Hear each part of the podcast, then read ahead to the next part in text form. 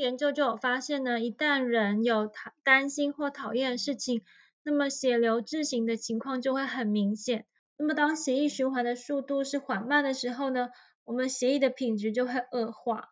像日本的石原结实医生，他就主张呢，当人体的体温降到三十五度 C 的时候，就会是癌细胞最活跃繁殖的时候。相反的，当体温达到三十九点六度 C 的时候，癌细胞就能够全部死掉。所以他提出预防癌症的方法就是提高体温。是他有提出，只要体温能够上升一度，免疫力就能够提高五到六倍。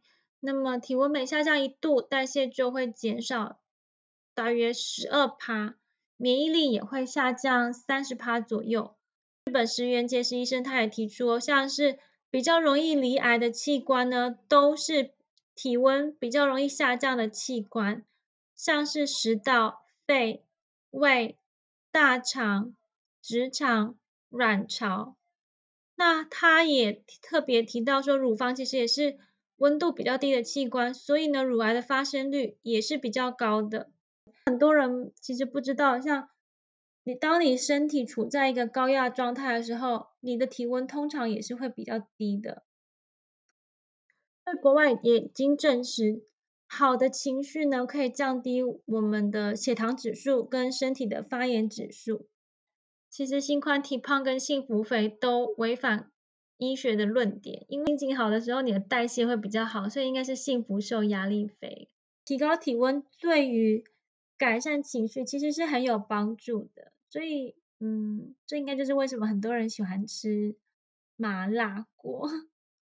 嗯，如果有想要听的题目，都欢迎留言。那像我昨天晚上就看到一本书哦，它就有提到说，当我们想要被认同的欲望越强烈，就会承受越大的压力。然后这个书的作者就有提到，其实神经细胞需要相互维持适当的紧张跟舒缓，才能够维持健康的强度。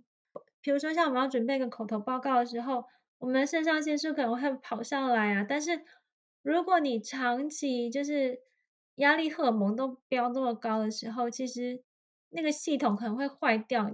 像我自己是很喜欢读医学的文章，那我读了这么多年，我其实发现压力对身体的迫害，其实远远高于一般人的想象。那么大家到底为什么压力这么大呢？我觉得可能是来自必须优秀的压力，嗯，输不起的压力。压力跟创伤也有可能是绑在一起的。一个人他如果长期或者是连续性的被否定，所以那他可能就会，嗯，强迫自己要在很短的时间之内必须变得更好或更优秀。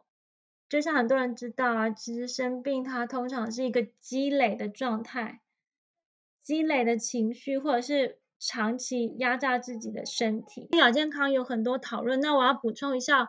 像是睡觉也无法舒缓的慢性疲劳，或者是明明是夏天你却低体温，或者是长期睡眠品质不好，或者是消化不良，这些其实都算是身体提出了警讯。嗯，像中医的论点就是有所谓的气结嘛，然后你气结在持续持续的恶化，它当然就可能变成肿瘤，从小然后再慢慢长大。